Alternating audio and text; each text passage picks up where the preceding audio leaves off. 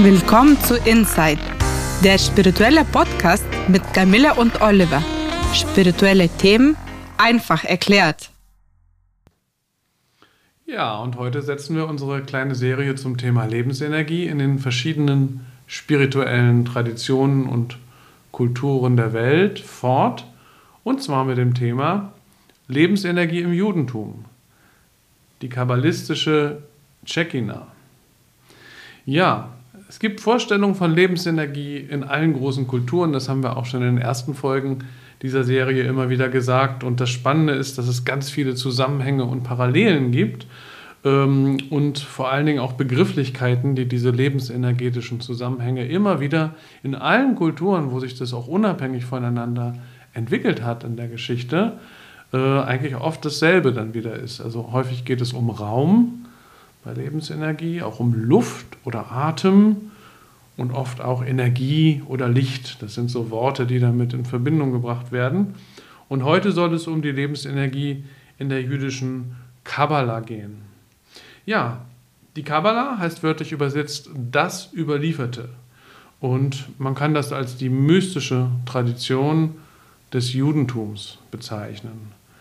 Ähm, in einem modernen kabbalistischen Buch heißt es zum Beispiel, wenn du Gott als Licht oder Energie sehen möchtest, kannst du das tun. Du wirst ihn im Wind finden, im Lachen eines Kindes, im Wasser und in der Liebe. Gott ist der Atem, der uns durchströmt, die Lebenskraft, die wir spüren und der Wind, der uns trägt. Ja, das war ein Zitat aus den Lebenscodes von Patty Harpenau. Ähm, klingt schön, oder? Es klingt sehr schön und vor allem sehr sensibel. Ähm, das zeigt, dass Gott einfach keine Form hat und Gott kann überall sein. Das ist der Grundgedanke. Das mhm. ist voll schön. Und in allem auch, genau.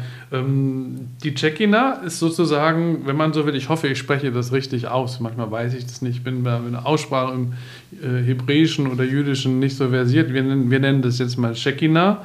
Ähm, und äh, das ist die Bezeichnung für die kabbalistische Form der Lebensenergie und ist bekannt aus dem Talmud. Das ist eine zentrale jüdische Schrift. Äh, und dort wird sie dargestellt als Anwesenheit Gottes an einem Ort oder in einem Vorgang. Interessant. Oder auch als weiblicher Urgrund in Gott, als eine Art Urlicht oder Urstoff oder auch als raumerfüllende Kraft, als göttliche Gegenwart oder auch als göttliche Einwohnung. Das passt zu dem Raum dann wieder ganz gut. Was wir auch gerade gesagt haben, dass es auch raumerfüllende Energie ist. Ja, das klingt, dass das eine der schönsten Eigenschaften ist, äh, weil das erfüllt den Raum, du kannst es spüren, also das Göttliche. Und das klingt für mich persönlich wie einfachste, simpleste und zugleich auch der friedvollste mhm. und erfüllteste Zustand, was auf diesen Erde gibt. Ja, ja das ist schön gesagt, finde ich.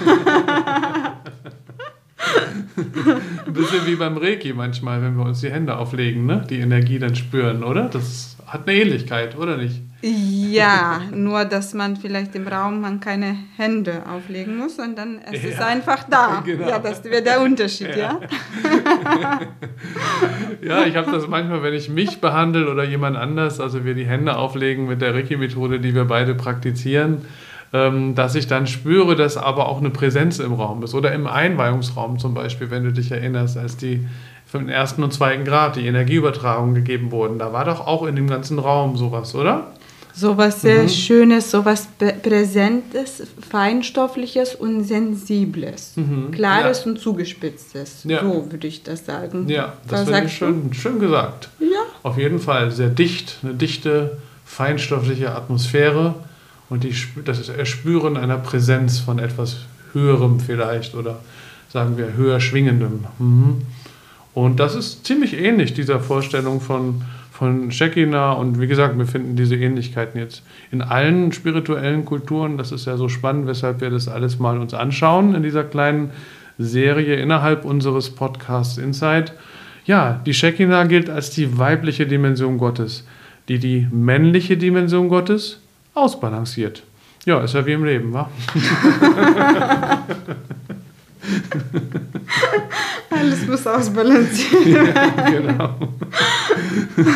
Und äh, die Shekinah äh, gilt als die äh, weibliche äh, Dimension des Göttlichen, als, als immanent sozusagen, als enthalten im Göttlichen. Und die männliche Dimension des Göttlichen gilt dann eher als transzendent, also die überschreitend, also die Sinnesgrenzen überschreitend. Also das eine eher ist eher darin enthalten äh, durch Präsenz und das andere überschreitet dann wieder dieses, ähm, das ist ganz interessant beschrieben. Ähm, ja, die Bewusstseinszustände, die man mit dem Erleben der Check-Kinder in Verbindung äh, bringen kann, die ähneln Meditationserfahrungen. Verschmelzung äh, mit dem großen Ganzen, Glückseligkeit, Frieden, Freude.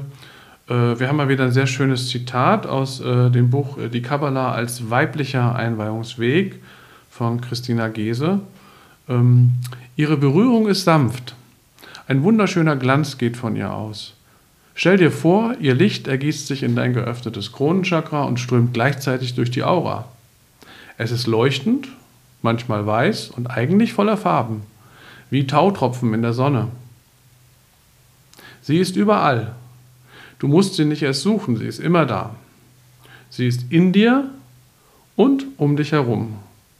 Du bist sie, ihr Kelch und das Licht, das in dich strömt. Das ist schön beschrieben, oder? Ja, sehr, sehr positives inneres Bild, was mir jetzt vor den Augen kommt. Das ist so eine positive, weiße, klare, starke Energie. Mhm. Ja? ja, das ist echt schön beschrieben. Und ähm, ja, und wir hatten diesen Aspekt von Shekinah als raumerfüllende Kraft. Das hatten wir eben schon mal kurz äh, äh, uns angeschaut. Und äh, dazu ist nochmal spannend zu wissen, dass in der Kabbalah und in der jüdischen Theologie, also in der mystischen äh, in dem mystischen Strang des Judentums wie auch in der allgemeinen jüdischen Theologie des ersten Jahrhunderts nach Christus der Begriff Raum auch als Bezeichnung für Gott verwendet wurde. Das war also identisch. Das ist auch interessant. Also Raum ist Gott, äh, also in der frühen, ne, äh, in der frühen jüdischen Theologie sozusagen. Und weil der Raum wegen der Gegenwart Gottes im Raum mit Gott gleichgesetzt wurde, äh, sagte man, Gott ist der Raum der Welt. das ist auch schön gesagt. Ne? Das ist fast ein bisschen wie bei der Lebensenergie im Buddhismus, ähm, worüber wir äh, in der äh, letzten Folge gesprochen haben. Äh, nur, dass man im Buddhismus nicht von einem Gott ausgeht, aber diese, diese Allverteilung, also diese Verteilung überall hin und diese Allpräsenz, das hat dann wieder so eine Nähe, finde ich, zu dem, was wir zum, äh, zur Lebensenergie im Buddhismus herausgearbeitet haben. Ja. Mhm.